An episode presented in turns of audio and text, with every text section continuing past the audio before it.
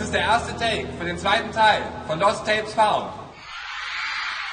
Teil 2, Take 1. Nie wieder Vollbeschäftigung. Am Anfang stand eine Nachricht auf meinem Anrufbeantworter. Hör mal, wenn du deine Hälfte von der Kaution wirklich zurückbekommen willst, dann reicht es nicht, wenn du dir nur deine Lieblingssachen raussuchst und den restlichen Schrott hier einfach stehen lässt. Bild dir bloß nicht ein, dass ich den ganzen Scheiß für dich zum Recyclinghof bringe.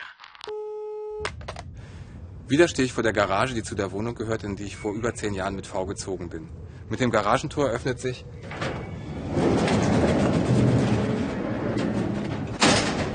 eine kürzlich wiedergefundene, fast vergessene Welt. Die Filme und Fotos und die Audiotapes und Videobänder hatte ich bei meiner letzten Grabung schon in Sicherheit gebracht. Diesmal entdeckte ich im Übrigen durcheinander noch eine Menge alter Bücher. Zu oberst ein Exemplar des Manifests Das Recht auf Faulheit, erschienen als Raubdruck in der Edition Sonne und Faulheit. Die einzig akzeptable Wirtschaftsform in dieser Gesellschaft ist die Sperrmüllabfuhr. Schreibt Aslan V. Crimson im Vorwort und hält mich mit diesem Satz davon ab, den Inhalt der Garage in Gänze zum Recyclinghof zu bringen. Stattdessen verfrachte ich alles in mein Atelier, wo eigentlich alles Stück für Stück auf seine ökonomische Auswertbarkeit überprüft werden soll. Am Ende bleibe ich aber wahrscheinlich doch wieder nur auf Erinnerungen sitzen. Vor über zehn Jahren hatten wir ein selbstproduziertes Videomagazin an all unsere Freunde und Bekannten verschickt. Ein großes Echo auf die erste Ausgabe ist aber nie bei uns angekommen. Wahrscheinlich waren alle, ebenso wie wir, viel zu sehr damit beschäftigt, irgendwie den Durchbruch zu schaffen. Irgendwo einen Fuß in die Tür zu kriegen. Und irgendwann auch mal was von Relevanz zu platzieren. Vergebens warteten wir in der dunklen Halle, die wir zur Gründung unseres Filmemacherkollektivs angemietet hatten, neben Echos auch auf Aufträge oder sonst irgendwelche Jobs. Aber es kamen nur mehr und mehr alte analoge Film- und Videogeräte bei uns an. Als Geschenke von anderen, erfolgreicheren Unternehmen der Medienbranche, die den Sprung ins Digitalzeitalter taten. Und die mit ihren edlen Gaben wahrscheinlich vor allem die Konkurrenz ausschalten und uns im analogen Steinzeitalter festnageln wollten. Oder zumindest im vorkapitalistischen feudalen Zeitalter. Ich zumindest war irgendwann einmal bei jeder dieser Produktionsfirmen als TV-Tagelöhner beschäftigt gewesen und sogar froh darüber, dass ich nicht mehr als Joghurtsortiererin arbeitete. Wir gingen zu der Zeit alle woanders unter schlechten Bedingungen und gegen niedrige Bezahlung Geld dran schaffen. Bei Projekten und Produktionen, zu denen wir in der Regel nicht standen. Nur um uns ein wenig Spielraum zu verschaffen und anschließend in unserer dunklen Halle wieder die Dinge zu tun, die wir eigentlich machen wollten. Das konnte so nicht bleiben. Wird es aber wohl. Eines Abends lag das Recht auf Faulheit auf dem großen runden Tisch in der Mitte unserer dunklen Halle. Statt in den Zeiten der Krise eine Verteilung der Produkte und allgemeine Erholung zu verlangen, rennen sich die Arbeiter vor den Türen der Fabriken die Köpfe ein. Mit eingefallenen Wangen, abgemagertem Körper überlaufen sie die Fabrikanten. Und kaum imstande, sich aufrechtzuhalten, verkaufen die Elenden 12, 14 Stunden Arbeit um die Hälfte billiger als zur Zeit, wo sie noch Brote im Korb hatten.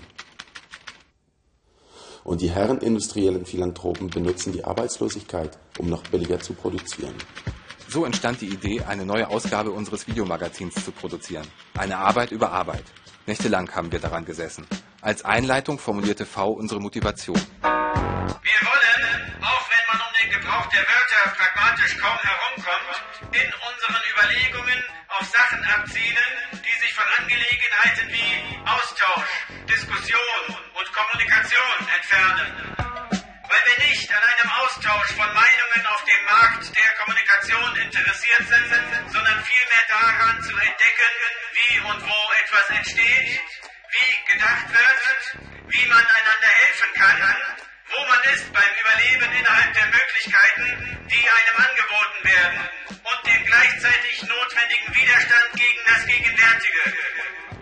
Freundschaften aufbauen. Vor allem ging es aber auch darum, die Idee von der Faulheit wieder unters Volk zu bringen.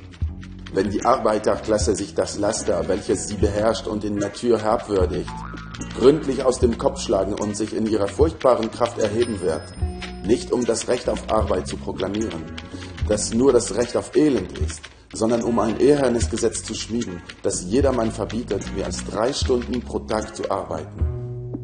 So wird die alte Erde zitternd vor Wonne in ihrem Inneren eine neue Welt sich regen fühlen. Lafargue, Seite 37, folgende.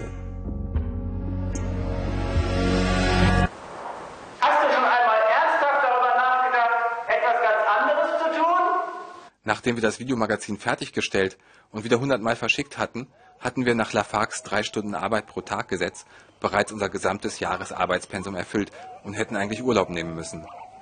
Aber die Arbeit am Videomagazin hatte natürlich unsere Vorräte aufgebraucht. Und so mussten wir wieder jeder für sich Geld verdienen gehen. Was den Vorteil hatte, dass man nicht dumm rumsaß und vergebens auf Antwort auf unsere Videoflaschenpost wartete. Eine Antwort kam dann aber doch, aber in abgewandelter Form. Und zwar als Filmförderungszusage für Vs ersten Film. Wir gaben also unsere Brotjobs wieder auf und arbeiteten jetzt für V. Zu den schlechtesten Bedingungen unseres Lebens. Aber für eine gute Sache, nämlich ein neues Kapitel in der Filmgeschichte aufschlagen. Nach etlichen Überstunden an einem der Vorbereitungstage bis tief in die Nacht fand ich mich eines Morgens, noch nicht richtig wach, ausgesperrt im Treppenhaus vor unserer Wohnung statt auf der Toilette wieder. Weil ich Johanna und V, die drinnen ihren Rausch ausschliefen, nicht wach klingeln konnte, war ich in Unterhose in den Hinterhof gelaufen und hatte dort endlich in die Hecke gepinkelt.